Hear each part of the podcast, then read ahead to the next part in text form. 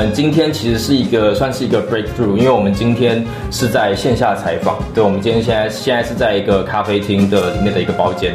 对，然后就是现场的话，我们邀请到了就是虾不停的张老板。对，然后还有他的呃，这叫私人助理 兼 girlfriend。对，加 girlfriend。对，所以就是待会我觉得应该有蛮多东西可以聊的。我二零一零年的时候，因为我觉得在台湾好烦，所以我就想说。有没有机会可以出去看看？嗯，然后就缘分吧，让我找到了在澳门的工作。在澳门工作了几年之后，因为中间只要有休息，我就会来内地看看嘛。嗯，然后也了解到，哇，深圳是一个很棒的城市。中间其实我看过了好几个城市，我去了十六个省去考察。哇，对我我看过很多地方。对，所以我就觉得说，在那个地方我能够做，呃。我喜欢的事情，我们家的事情，然后做这个美食。嗯，第一个有文化的年轻人中间的文化交流，然后让他们感受到啊，这个是很很正宗、很台湾的东西。对，然后他们也不怕吃了会长痘，嗯，然后又可以配很好的啤酒喝，嗯，然后可以创造一个很棒的呃社交社交的环境。对，我觉得是最好的。一己之力不算什么力量，但是我就很希望说我能够在这边，然后带给。这边的朋友不一样的感受，让他们感受到真正的台湾是什么。嗯，然后啊，其实我们很相近啊。对对啊，我们来自同一个地方啊。是对，当然这个太远了。真实的点就是我家的美食，嗯，可以让更多人吃到。其中的灵魂是什么？九层塔。九层塔真的是灵魂，真的是灵魂。如果像我的店家，我的我家的店，嗯，只要当天九层塔用完。就不卖盐酥鸡。嗯，哦，我们是没有付费去做任何的推广，嗯，从来都没有。嗯。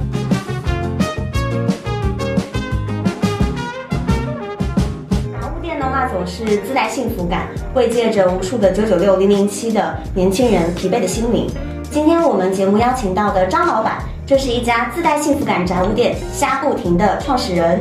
相信很多在深圳的小伙伴都知道这家超疗愈、超好吃的炸物店。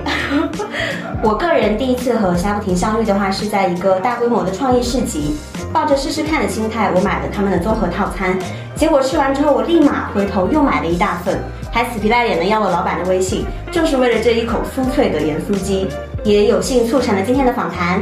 那。如果要让我用两个词汇来概括虾不停的话，我觉得它就是高质量和味道正宗。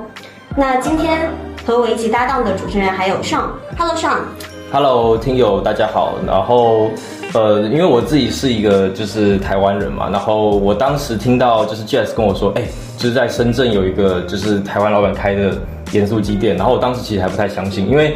就是我发现，就是其实我之前也尝试过，比如说在深圳有人说他是开的什么台湾的卤肉饭的，然后我就过去吃了之后发现，就好像味道还是不太一样。对，然后我当时其实是有点抱持就踢馆的心情，想说哦，这么嚣张代表台湾，然后过去一吃发现哦我错了，真的很好吃。对，然后。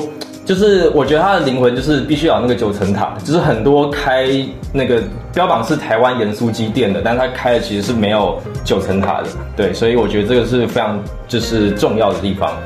那我们今天其实是一个算是一个 breakthrough，因为我们今天是在线下采访。对，我们今天现在现在是在一个咖啡厅的里面的一个包间。对，然后就是现场的话，我们邀请到了就是虾不停的张老板。对，然后还有他的呃，这叫私人助理 兼 girlfriend。对，加 girlfriend。对，所以就是待会我觉得应该有蛮多东西可以聊的。那我们首先请张老板介绍一下自己。Hello，大家好，呃，我叫张婉俊，然后也可以叫 Daniel。其实我是小不停这个牌子的创始人，嗯，因为我们在台湾不叫这个名字哦，然后也是手机产品官，然后在内地的朋友都叫我老张，或者是 Daniel 这样子，然后很高兴认识大家。我二零一零年的时候，因为我觉得在台湾好烦，所以我就想说有没有机会可以出去看看，嗯，然后就。缘分吧，让我找到了在澳门的工作。在澳门工作了几年之后，因为中间只要有休息，我就会来内地看看嘛。嗯，然后也了解到，哇，深圳是一个很棒的城市。对，那也是缘分，让我遇到了现在的女朋友。嗯，此处应该要有掌声。中间其实我看过了好几个城市，我去了十六个省去考察。哇，对我我看过很多地方，我想说，我们家毕竟是做这个的嘛，是。对，我就到处去看，嗯。然后从来没想过深圳，嗯。对，那也是因为中间遇到一些问题，嗯，然后看到了一些能力的不足，嗯。哼对，最后我选择了来深圳，当然是因为他了，嗯嗯，那来了之后，才慢慢的努力的落地，，OK，对，嗯，哎，当时有考察哪些城市？有考察，比如说像厦门嘛，因为厦门跟台湾吃的这个味道其实很像。严格上来说是没有，厦门有去玩过，OK 用考察的心态去是没有，但我们去玩过，我觉得我个人嗯觉得不是不是很适合。嗯呃，你刚刚提到了两岸，呃，厦门这个城市跟台湾非常像，对，而且又很近。是，然后原物料取得也很方便啊，可能口味也很相像啊。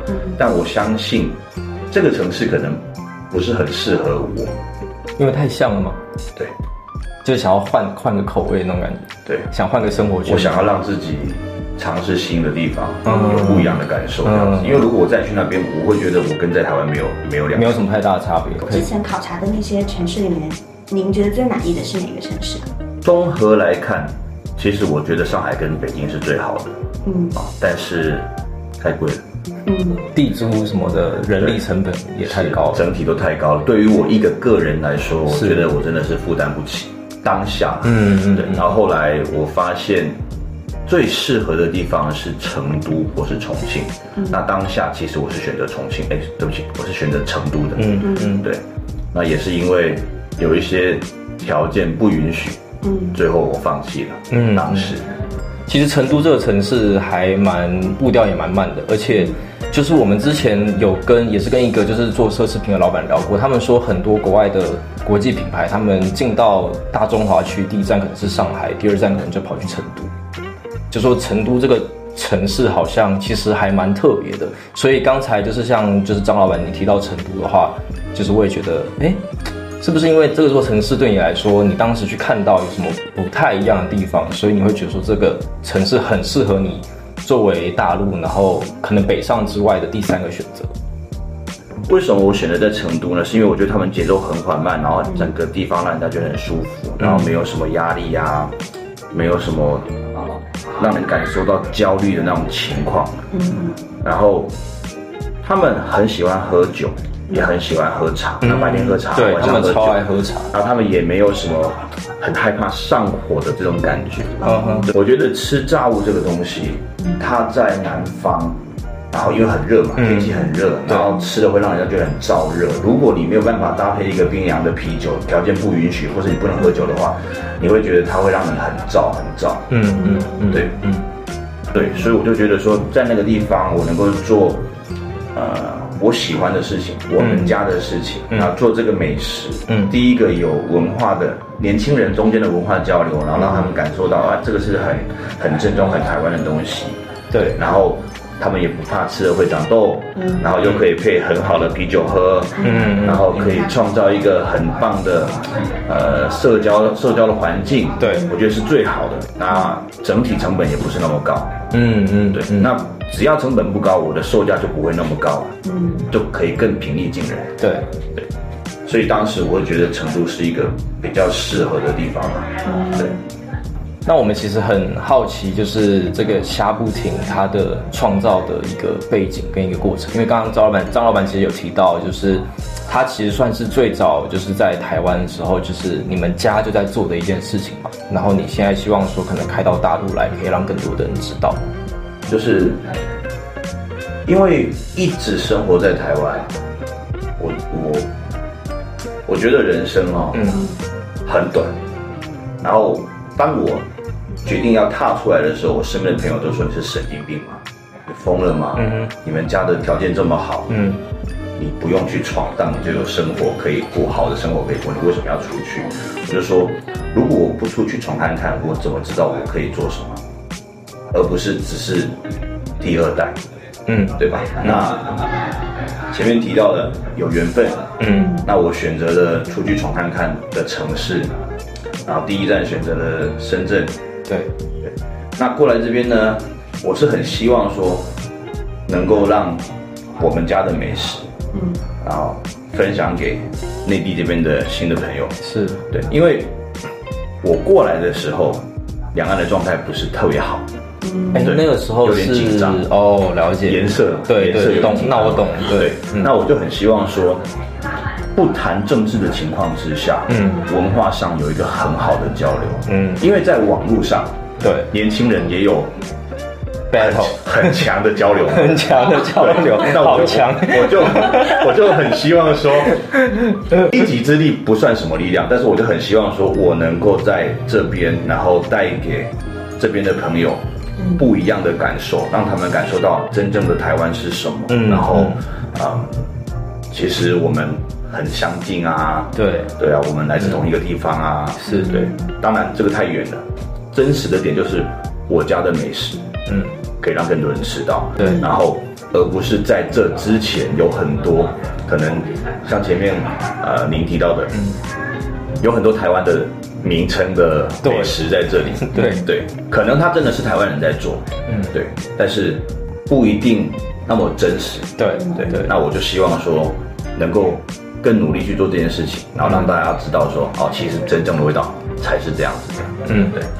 因为我记得有一次 Jazz 就非常兴高采烈的跑过来跟我说，就是，哎，上午就是我我买了一个台湾烤冷面，然后他超开心，然后我说。烤冷面这东西不是北方的吗？然后他就有点难过，他就说啊，所以台湾没有烤冷面吗？然后我就说没关系啊，反正东西好吃，其实管它是哪里。然后他就说，但是也不好吃，后就 那呃，防止就是听友们跟我一样，就是踩坑其实没有的这种台湾小吃，我也想就是请那个张老板给我们听友介绍一下，就是我们的盐酥鸡它到底是什么？它跟就是我们大家熟悉的，比如说 KFC 的炸鸡啊，然后像韩国的炸鸡啤酒啊，它有什么区别吗？对，因为会问这个问题的原因，是因为就是我之前蛮多大陆的朋友也会问我说，就是，哎，盐酥鸡这个品类好像之前没有听过。没有听过，然后就会一直问我说，就是它到底跟一般的炸鸡，或是说我们去一些居酒屋的那个炸物，它有没有一些本质上的区别？但是我之前其实不太知道怎么回答的，OK 所以我想说可以借由这个机会，我们来聊一下这个话题。专业人士的话，其实台湾的盐酥鸡，它大概应该有六十七十年前的历史了。它是以前美军驻台时期带来的一种美式的食物，它就像是肯德基的那个炸鸡一样。呃以前的炸鸡就是这么大一块，所以能追溯到二战时期。就美军驻台嘛，对。国民党退台的时候，哦然后美军美军来到台湾，然后对对，就是修复嘛，战后修复的事情。嗯嗯嗯嗯，它就是带来的美式炸鸡，然后就大概就是一只鸡分成六大块，你可以理解到，比如说鸡翅、鸡腿跟鸡胸，对不对？左边三件，右边三件。嗯，那因为它太大块了，不不太方便食用，吃起来不太雅观。嗯嗯对。那聪明的台湾人就会慢慢的去改良，把它比如说切成小块啦，嗯嗯容易入口的大小啦，然后每一家它有自己的口味嘛，有自己的的的的见解，他就会加上自己不同的调味料啊、香料啊，或者是中药，然后去呃变成自己家的味道。但是其实就是迭代到今天一口一口一口的大小，然后有一些店家它是有骨头的，对对。有一些店家是无骨的，对。啊，嗯。有一些店家他用的是鸡胸肉，嗯，有一些店家用的是鸡腿肉，没有一定的标准，是。没有说，哎，为什么我上次去台湾我吃的就是鸡腿肉，为什么老板家用的是鸡胸肉？其实没有一定的标准，嗯。就是每一家它有自己的口味在。那你说台湾的盐酥鸡，它跟韩式炸鸡、跟居酒屋的日式炸鸡，对啊，或者是跟美式肯德基呀、麦当劳里面的炸鸡有什么大的分别吗？最大的分别就是它的果粉不一样，它的腌料不一样。嗯如果具体要细说的话，你像美式炸鸡，它其实它就是没有腌制，嗯嗯它单纯就是裹一层粉之后就炸，炸起来之后它配的是什么？番茄酱。哦没有别的了，就这样，就只有这样子。然后韩式炸鸡呢，也是基本上没有太多的腌制，嗯。然后它在裹姜的过程中，它的姜是调味的。嗯。OK，起来之后，它再靠着热力去裹一层蜂蜜，哦，对，然后让它外面油亮之后，它再去沾，比如说沾那个塔塔酱，嗯，芥末酱或者是番茄酱。对，它的它的吃法会比较偏日式，但是这样它吃的更多的酱。那日式的那个伊萨卡亚他们的日式炸鸡呢，也就是单纯的鸡肉，严格上来说也是没有腌制的，嗯。直接就是果浆，嗯。炸起来。那他们也是沾番茄酱或者是塔塔酱，塔鲁塔鲁。对，那台湾呢，在肉类就会腌制了，腌制完之后果粉去炸，炸起来之后再去撒自己家里配的胡椒盐，嗯或者是吃辣的人加辣椒粉，然后在炸的过程中还会因为各家的不同口味的不同，比如说会加上呃九层塔、对，洋葱、洋葱。蒜头、蒜片各种不同，但没有一定的标准。是。对对对，可是其中的灵魂是什么？九层塔，九层塔真的是灵魂，真的是灵魂。如果像我的店家，我的我家的店，嗯。只要当天九层塔用完，嗯，就不卖盐酥鸡。嗯哦，如果没有九层塔，就不出盐酥鸡。嗯，对，因为如果没有九层塔，嗯它不成样，对吧？是是，其实这个这个就是比较细节的差别啦。嗯但你单纯要概括一下，差别在哪里？其实就是口味嘛，嗯嗯，更符合中国人的口味。对。而且香饼真的是我在大陆吃到的唯一一家，就是炸鸡的时候它会放九层塔。之前我从来没有在这边吃到过这个我以为是台湾独有的。以前我去考察的时候，我真的去了十六个省，看了很多店，有一些就纯炸鸡，有一些真的是挂台湾招牌的炸鸡。对对，OK。但当时我真的没看到有加九层塔。是啊，嗯那以前的人，不管是不是台湾人在做，他不用九层塔，有一个很大的原因在于九层塔的成本非常高。九层塔在冬季的时候，它的进价甚至是比肉还贵。哇，我们在刚刚开的那一年，呃，二零二零年的十一月十号开的嘛，那一年的过年，将近过年前，当时我们还没有自己种九层塔，我们是从市场采买的，嗯。一斤九层塔带骨头，六十五块人民币，一斤所以九层塔要吃完呢，非常贵，所以很有可能他们不加的原因在于说成本太高了，对。也有可能是反正我加不加别人也不知道，嗯嗯，我觉得对这是很大，但在于我自己的想法，我觉得有可能是因为太贵了。嗯嗯，那我为了解决它的成本太高的原因，我就包了一块地请人家砌住。在深圳这边。不，是不是，深圳怎么可能包地？深圳包地还得了？在也也是广现州，现在在汕头，哦。之前在河源但河源的话有一年太冷了，嗯。直接冷死掉了。对，后来现在在汕头，然后请人家帮我包那块地，然后种九层塔，这样。哇，很酷，对，所以我们这边的气候其实也是可以种的，只是之前大家不知道可以。南方很适合，只要你够热，阳光充足就行。对，好像就是在大陆菜系里面，好像没有用九层塔在调味，但是其实台菜里面有啦有啦，闽南。闽南那边还是地区、会广东地区还是会用，因为这边的人他叫金不换，哦，对，呃，尤其是闽南，嗯，对。嗯，你在海鲜或者肉类上你会看得到。对潮汕地区它也会用，他们会拿来炒薄壳。那我也想请爽稍微补充一下，就是盐酥鸡这个概念在呃，在你个人或者说在你认知的台湾小吃界是一个什么样的存在？我自己的话就是卤肉饭可能会排第一，就是我是特别爱吃卤肉饭的一个。小吃吗？这算主食了。其实就一碗卤肉饭，你把它当小吃也可以。对，然后其次的话，其实就就是盐酥鸡。嗯。对，就是之前在，因为我之前是在就是深圳那边念书嘛，嗯。然后前一阵子因为疫情很难回去，嗯。对，因为回去很麻烦，然后大概有几年没有回去，然后回去反正就是前前几顿就是卤肉饭、盐酥鸡，，OK，对，然后还有一些就是什么大肠包小肠啊，对，对，就是比较地道的一些就是台湾人会吃的东西。嗯对。对，所以我觉得，呃，然后包括就是我记得我小学的时候，就是我们班有个就是小小胖弟嘛，就是胖胖的一个男生，他就是基本上每天他妈妈都会给他带就是珍珠奶茶跟盐酥鸡，对对，所以对，我觉得盐酥鸡在就是台湾人的童年里面，还是占有很重要的一个成分在里面。OK，对所对。以只是童年嘛，长大了应该还是会长大了但童年吃的东西你你会记得更清楚，就是有时候你会觉得说你就是要找到那个味道，嗯对，就是如果你可能，比如说好了，就是可能你你家楼下可能有一个早餐店，它可能不一定是最富丽堂皇。的，嗯。对，或是它可能不一定是就是什么米其林几星的，嗯。但是你永远就是会认得那个味道，嗯，对，然后你每次回去一定要去吃那间早餐店，美女盐酥鸡啦。对，就是 就是类似那个意思，就是就有点像是乡亲们，就是大家就是只认那个味道了，然后就认那家店。对，不管他有没有评选，不管他有没有被电视报道过，对，但是你回到家，你就是觉得说我要吃到它，我才有回家的感觉。对，大概就是这种感觉。就我知道，就是虾不停是从市集的时候开始做的嘛，因为我们就是初次相遇的时候也是在一个那个呃创业市集上面，是摸索了一阵子之后才开启的第一家线下门店，呃，并且我记得是一开始的时候，其实生意就非常的火爆。想请问一下，就是张老板在选择呃先参加市集，然后再开线下门店的这个路径，是因为觉得它的一个风险更低嘛？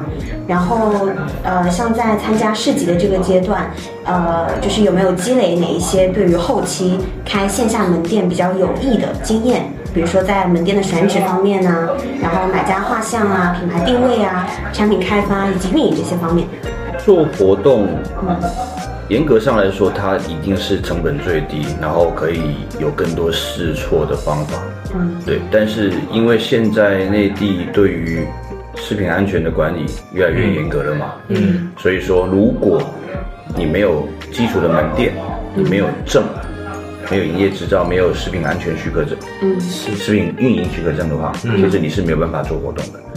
做活动，你刚刚提到了，一开始就报，可能我们家这个品类，在当时还算是有点新颖，比较嗯是。对，炸鸡不行，对对。但是我做的方式，嗯。我呈现的内容可能比较新，嗯。然后让大家觉得，哎，可以尝试看看哦，而且我又我又可以让大家免费试吃，喜欢再买嘛。嗯然后吃完之后，他们就觉得，哎，真的挺好的。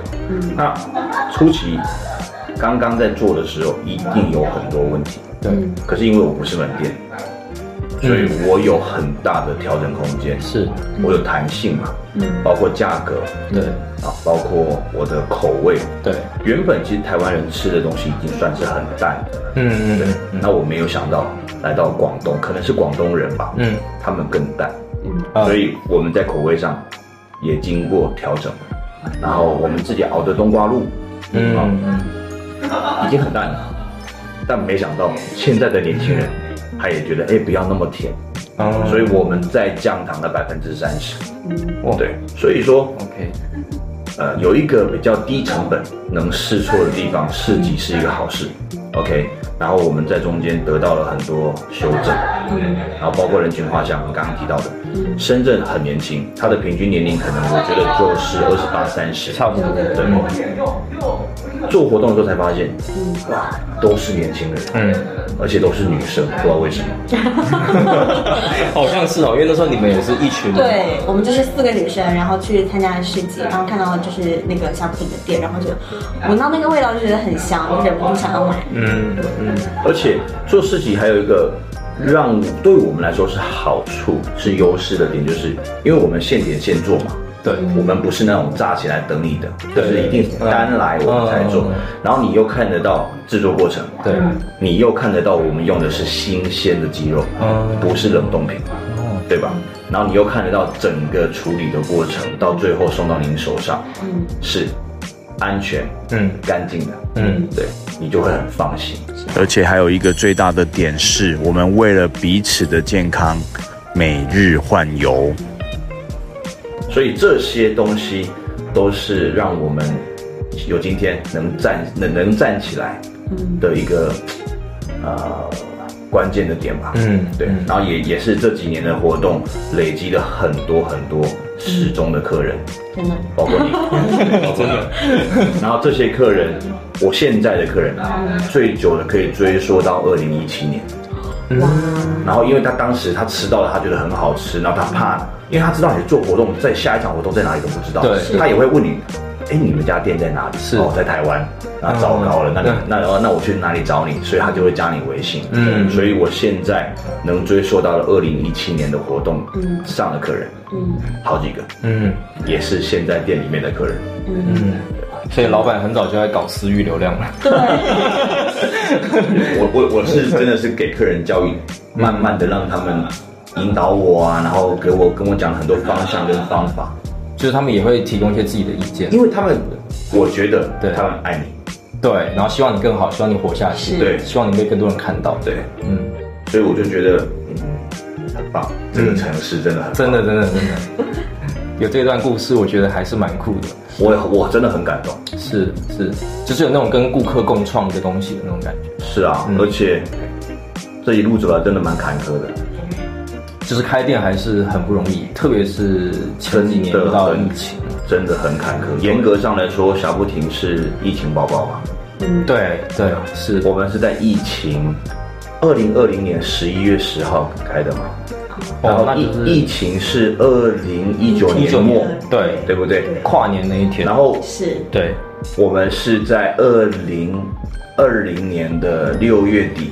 嗯参加了万象天地那边的一场市集，嗯。大型的市集，嗯。而且它是连续三个月，嗯。每周的周末。嗯，OK，大概等于说有十几场嘛。嗯，对，我们是在那一场活动瞬间累积，然后也找回了以前的客人，嗯。然后因为瞬间的累积，一大群的客人的时候，嗯。包括有缘分遇到了一个新的铺，嗯。那那个铺就是我们的第一个店嘛，因为一切的缘分，我们就落地了，然后也让客人找得到我们有一个归宿。对，就是有个阵地可以让客人去那个地方，最主要真的就是一切都是缘分，缘分。那自己的努力也也很重要。嗯嗯嗯，对，是那像因为刚才有提到嘛，就是我们几乎可以算是在疫情里面诞生的盐酥鸡店，然后我们就很好奇说，在疫情的这两三年，那虾不停有没有有没有遇到过可能一度真的觉得很困顿的那种时候，然后是怎么样去挺过来？因为其实我们知道的，在深圳的一些我们蛮喜欢的店，比如说有像我自己很喜欢吃那个牛肉粿条，然后有一些就是比较小的那种店，它也是开那种社区周边的这种顾客嘛，那可能就在疫情期间就倒掉了，对，然后所以对我们来说，就是能够挺过疫情是很不容易的一件事情，对。疫情中遇到最大的挑战困难是，我觉得就是不能堂食，嗯。或者是因为大环境被迫不得已，政府政府也不愿意嘛，但是不得已的情况下，比如说封了，对，就是得封小区。都是我们自己裤兜里面撑下来的。嗯，你房租一定要照缴，对，房租还是得，那水电你没有用，可能就少一点，对吧？嗯好，人工，你你养了十几个员工，你要付钱吧？嗯照样要付啊。嗯是啊，只是说他们因为没有加班，没有上班，没有加班嘛，嗯，那基础的薪水还是要给。那就那一阵子很辛苦，嗯基本上把我们存下来的钱基本上又吐出来。嗯可是好不容易有今天，嗯我们也投了那么多心思在这里，我对们肯定不希望它就这样子对，就结束了嘛。嗯所以我们也是讨论了很久，就觉得在我们能力范围之内，我们一定要走下去。嗯也是对员工的一个交代，也是对客人的一个交代。嗯对。然后，当然。比较严重的政策，它毕竟不是长期的嘛，嗯。对不对？所以大部分的时间我们是能够营营运的，那也能够盈利。OK 虽然少，但也能够活下去。OK 那也要感谢客人，嗯。没有放弃我们，嗯。也要感谢呃员工都没有离开，相信我们，嗯。对，才能够走到今天，然后重见光明这样子。嗯嗯是的，我们其实呃去看了一下虾不停的一些用餐的评论区，然后包括很多的客户他们去了之后会发一些，比如说小红书的打卡文，然后在这个里面他们都有提到一个关键词，就是店铺的体验感很好。然后呃，比如说有人会讲到说老板的接待特别的热情，然后会跟大家一起聊天喝酒，然后也有小细节的拉满，比如说店内的一些装修设计，就很懂用户的一个比如说使用的一个习惯，然后比如说呃洗手的一些需求吧，然后包括我们的服务员的小姐姐，她也经常会来回访说菜品是否符合口味这些等等。那呃，我们也想采访一下，就是在打造顾客的体验感这个方面，就是张老板有没有什么心法，或者说想要分享的一些小经验？对，我希望我的店它是一个第三空间，就有点像是你回家之前，你下班回家之前，你会去的一个地方。你来不一定要消费，有可能就过来跟客人、呃跟跟我们的员工、跟我打打招呼。对，有可能过来吃一份盐酥鸡，有可能过来喝一杯啤酒。对，对，它会让你一天得到压力的释放。对，那我觉得这才是对的。开店一定要盈利，没错。嗯，但最大的目的是说，我希望能够让每一个朋友，每一个严格上来说，深圳大部分都是外地人，嗯对，能够让每一个游子有心灵停泊的港湾，嗯嗯，这很重要，因为我也是外地人，是，我也会很希望说有一个地方能够让我放松，嗯。对，交交朋友，嗯。聊聊天。那这个店能够成功，绝对不是因为我一个人，或者是我的态度，我一定有做不足的地方。我也曾经给客人投诉过，对吧？一定有做不足的地方，但我很希望说我的自然能够去感受、感染到一些人。嗯，呃，我的另外一个分店，对，有一个有一个妹妹，有一个有一个员工，对。她当时候她其实只是客人，哦，然后然后他从店里面经过几次，嗯，然后也也也吃我们家的试吃嘛，嗯，他就觉得 这是后面他跟我讲的，嗯。他说他他来面试的时候，他就问了他心中最大的疑问，嗯，为什么你们的员工每一个看起来都这么快乐？嗯嗯然后他问的这个问题的时候，我当下没有反应过来。然后就说：“对啊，为什么你们看起来都那么快乐？所以我想要来这里上班。因为我问他，我说你为什么想要来霞波亭？然后他就说：因为我觉得你们看起来都很快乐，为什么你们每一个人看起来都很快乐？那我就问我自己，因为我在做我喜欢的事情。嗯那员工们，我真的没有仔细去问过他们，嗯。但我相信他可能是因为这个环境让他觉得自在。嗯。在他在他在赚钱赚薪水的过程中，他觉得这个环境是让他舒服的，对，然后是友善、是平等的，嗯而不会有什么大压小啦、脑欺心啦那些东西，对对对。不会有，嗯。所以他们是快乐的，嗯。对。然后也有客人问我问我说：“哎，老张，你为什么现在还要自己下去嗯。做东西，去去切肉、去炸东西，甚至做活动的时候你亲自去？”我说：“因为我喜欢啊，嗯。这是我热爱的事业，嗯。所以你说让我去做，我肯定愿意。哎，所以我们现在虾不停，他会定期做一些什么样的行销或是促销活动之类的？呃，我们是没有付费去做任何的推广，嗯。从来都没有。嗯。那店里面因为一步一步的迭代嘛，嗯。对，那我们现在有了第三代的面貌，就是现在的生活店的面貌，包括整体的 VR 也都升级了，所以我们开始在尝试店里自己做一些更对客人更好的活动，比如说买一送一啊，嗯嗯嗯啊，比如说酒水，我们正在尝试说，有可能的话，我们可以不可以做畅饮啊？嗯对，是做回馈客人的动作，嗯，啊，而不是说付费去线上做一些，呃怎，么拉新推广啊？这些我觉得，它也许某一些方面它是有用的，嗯对，但不一定符合我们或者是客人真正的利益。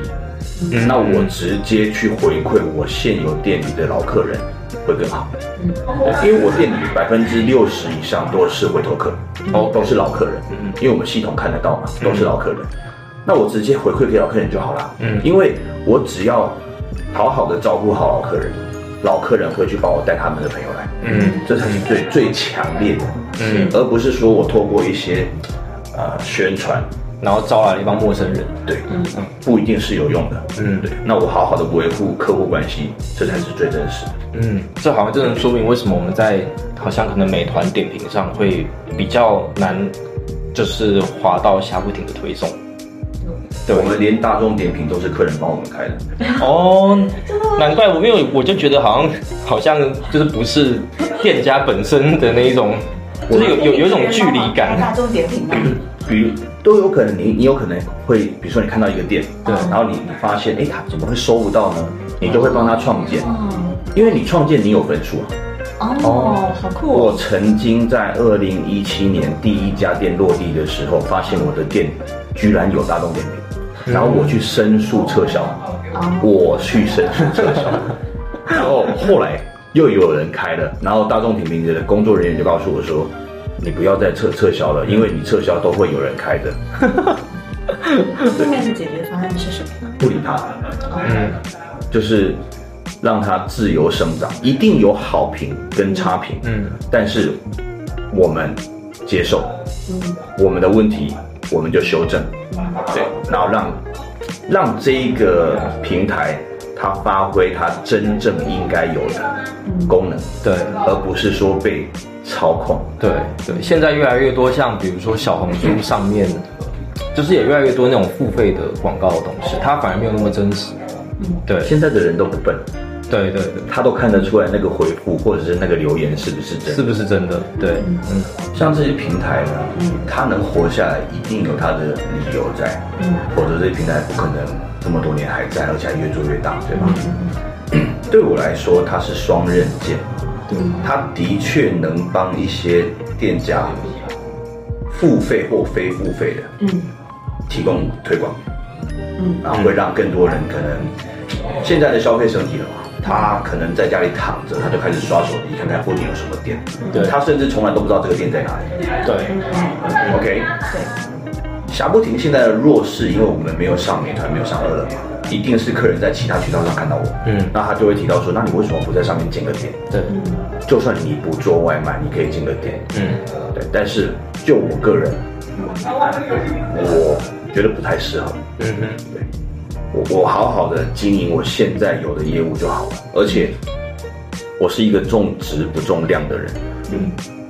就算我付费或非付费，我上了美团，上了各种平台，有可能会帮我现在店里面的平均单量翻两倍、三倍、四倍都有可能。可是我的员工明明现在可以舒舒服服的应付现在的单量，而且我们客单价是够的，对，突然翻倍暴涨之后，嗯他们能 handle 得了吗？嗯他们能够保证品质吗？嗯他们能够呃身心灵健康的每天快乐上班吗？嗯，不一定的。那我宁愿做现在我们预期的量，嗯然后保障每一个来店消费的客人他的呃体验是好的。对，我我希望稳健成长，嗯而不是说爆发性的。而且这种东西像毒药，你一吃了之后，嗯，你就很难戒了对，。因为你看到单量起来了，看到很多东西都，对这个时候他又把你的一些推广曝光降低，然后这个时候他来他来推销你，对加钱加钱，更多广告产品光买曝光什么的，那就麻烦了。对，是，哦。作为一个外行人，我们也蛮好奇说，这样开一家店，它的那个回本的周期大概会要多久？以我们现在的店，呃，最早的老店，嗯然后老店装修后，等于说算第二个店嘛，然后还有分店嘛，我有三个店的。我们算一下那个成本回收的话，大概在十二到十八个月，看店的大小。OK，对，看店的大小。那起初的话，大概我要准备多少启动资金才可以说我我可以去开这家店？啊、那如果说是以古城店来说好了，古城店我们投了大概五十万。哦，就是不管怎么样，反正起初就先得拿五十万出来去做启动。也不是看你要的是什么，你想呈现的是什么。OK 因为我们在空污还有水污方面下了很重的成本，嗯环保很重要嘛，对不对？不管城市怎么要求，我们绝对要做到，嗯，对吧？嗯嗯所以在设备上，在排污处理上，在装修上，我们用了很大的成本。嗯嗯看你想要怎么做，嗯五万、十万你也可以开店，嗯五十万你也可以开店，嗯。或者不够。啊，是，蛇口店现在重新装修就不止五十万了。嗯。嗯看你想要呈现的是什么。蛇口店是第一个店嘛，当时我们正在万象天地做活动，对。然后也是因缘机会之下，突然发现在我们住的附近对，有一个铺，嗯。然后那个铺为什么我喜欢？因为其实空铺很多，疫情嘛，疫情嘛，对。空铺很多。但为什么那个铺我很喜欢？就是蛇口店，它的门口有很宽敞的哦。人行道，，OK，我希望它跟车道是分开的，有距离的。对，这样才是对。我很喜欢这种环境，然后前方又有一排的树，嗯。对，可能就是对眼缘的吧。嗯。然后我才落地在那个位置。嗯，至于古城店呢，是因为可能我们的努力对，有被一些招商看到了，然后其中的一个招商，也就是万科，他们就希望我们能够在那边落地，嗯。一起营造那个商圈。OK，那经过了好长一段时间的沉淀，因为我觉得太快了嘛，嗯所以我经过好长一段时间沉淀跟考虑，然后跟古城呃跟万科的运营讨论之后，我们选择了落地在那边。对，也谢谢他们支持我们，嗯嗯，让我们有了第二个店，然后多一个店可以服务客人。是是，嗯，像疫情以来的话，其实像我身边大家的一个健康观念都加强了嘛，然后其实很多人，特别像女生都会有瘦身的一个需求。那呃，我们其实也观察到深圳有非常多的，比如说沙拉轻食店的一个崛起。其实单从热量这个角度来讲的话，像炸物它可能是跟沙拉是对立面的。那呃，张老板，您会不会觉得说，比如说呃，像这种需求的一个崛起，它可能会压缩到炸物的一个发展的空间？我觉得是纯讨论，因为就是呃，可能我们观察到有这样子的现象，然后我自己作为一个女性，比如说身材担忧的这样子的一个角度去出发提这样子的一个问题。现场有两个女生，对吧？现场有两个女生，呃，餐餐吃沙拉，你可以接受吗？我接受不了。炸物真的它是高热量，嗯对吧？可是它是 happy food，嗯它能够慰藉心灵。是你也不可能天天吃炸物，餐餐吃炸物，对吧？所以 但是基于身材考虑的话，就会必须要控制自己。是，所以说它是一个调和剂啊。它在你心情需要的时候，或者是你有聚会需要的时候，或者是你有探访老张朋友这个需要的时候，你可以过来吃一点，喝一点。它是一种社交需求，能够让你慰藉心灵的食物。嗯，对。那你说有没有这个担忧吗？其实你不要想太多了。嗯，对你餐餐吃沙拉也不一定会健康，是不是？其实我们店也蛮多健身教练跟啊健身人士来用。附近的健身房，他们会不会是在那个 cheating day 的时候？呃，那也不是。他们会专门买像鸡腿，如果你不吃它的皮，只吃里面的肉，对。其实是 OK 的。你需要对这个，对。对你需要这个补充。嗯。然后还有盐酥鸡，它是鸡胸肉，它也是 OK 的。因为因为专门的健身教练，他有大量的热量需求嘛，，对，然后他们都是在健身完。是，我自己的健身教练，嗯，他很夸张，他一次吃八个鸡腿，因为他很大只，他好大只，然后他一次吃八个鸡腿，我就说你吃得完？他说我吃得完啊，要不我吃给你看。我吃给你看。很恐怖。然后他我就说，那你健身你不怕吗？因为我也我也问过他这个问题，他说，那我也要吃啊，我现在我不吃这个，我去吃别的不也一样吗？嗯那你们家东西这么干净，天天换油，嗯那我不吃这个，我去吃什么？对不对？我去吃麻辣烫吗？make sense。是吧？因为他也看过我们家的厨房，他也知道我们的那个干净程度嘛，嗯新鲜肉啊，天天换油啊，对不对？不是什么不好的东西嘛，不是什么不好的油嘛，对不对？然后他也吃得出来没有过多的调味料嘛，对啊，他不吃这个，他吃什么？当然他也不是天天啊，嗯嗯，以后就是教练职工，教练。就是所有深圳的教练。对，所有深圳的教练都来这边吃了。凭身材看得出来是健身教练的，打九折。听到吗？努力健身，对，努力健身，然后凭身材打九折这样子。努力然后健身，只要愿意就是好好吃，只要愿意提供自己的那个健身照挂在店里，长期八块腹肌吗？长期八折，比如说他做健身姿势，然后手上拿鸡 拿鸡腿，对对对对，然后还要露出虾不停这样子。这样是有机会哦。哎，我觉得这样蛮蛮有意思，因为真的蛮多的真的蛮多的，男生女生都有。嗯，对，女生也是那种穿的那个我自己也会。我健身完之后，我就是去吃一只鸡腿。哦，那我们都是都现炸的嘛，所以一个鸡腿要十分钟，他就会先提前跟店里下单，哦，然后自己抓好时间，你过来他就可以吃，吃完他就回家洗澡。哦，女生也很多，就是真的，你因为她穿健身服，嗯，对对，然后来吃一点喝一点，也也快乐啦。你这么努力健身为了什么？嗯，为了可以放开吃，对，就像努力赚钱是为了花一样，是是是是就其实他没有那么邪恶，嗯对，没有那么邪恶。嗯，那能不能出一个，比如说健身套餐呢？之后 就是这个就打消了很多，比如说女生怕热量太高的一个恐惧嘛。那你就跟他讲说啊，其实你这个也适合健身人士吃哦。这样子的话，其实很多我觉得因为热量高而望而却步的女生也会敢来吃这个商品。也就是说，我其实我应该搭配个沙拉给他，是吧？夏不停说会在其他的城市再做开店，刚聊到了杭州，目前其实有在做计划，因为我觉得，我觉得深圳，深圳差不多了，饱和了。嗯，对。如果深圳还要继续再扩张，它一定是另外一种方式。嗯哼，对。那我们也在这一两个月有在考察其他城市，但目前没有定，没有定。OK 对。那有没有这个机会实现也不确定，只是我们有这个方向那应该还是以直营为主，啊，永远直营。永远直营。加盟的话，可能一些品质啊各方面都难管控。就是再强的 SOP 管理，出错的都是在人身上嘛，人很难管。嗯，那我就希望说，我们现在店里面的十几个小伙伴，好好的学，只要我们开出去了，不管在这个城市或者是其他城市，一定是他们优先。嗯因为你，嗯我我老是跟他们说，不要跟着我打工，嗯好好学，你一定是这家店的一份子。嗯，所以我不会说啊，员工员工员工，其实我都说他是伙伴。是找找到快乐的原因了。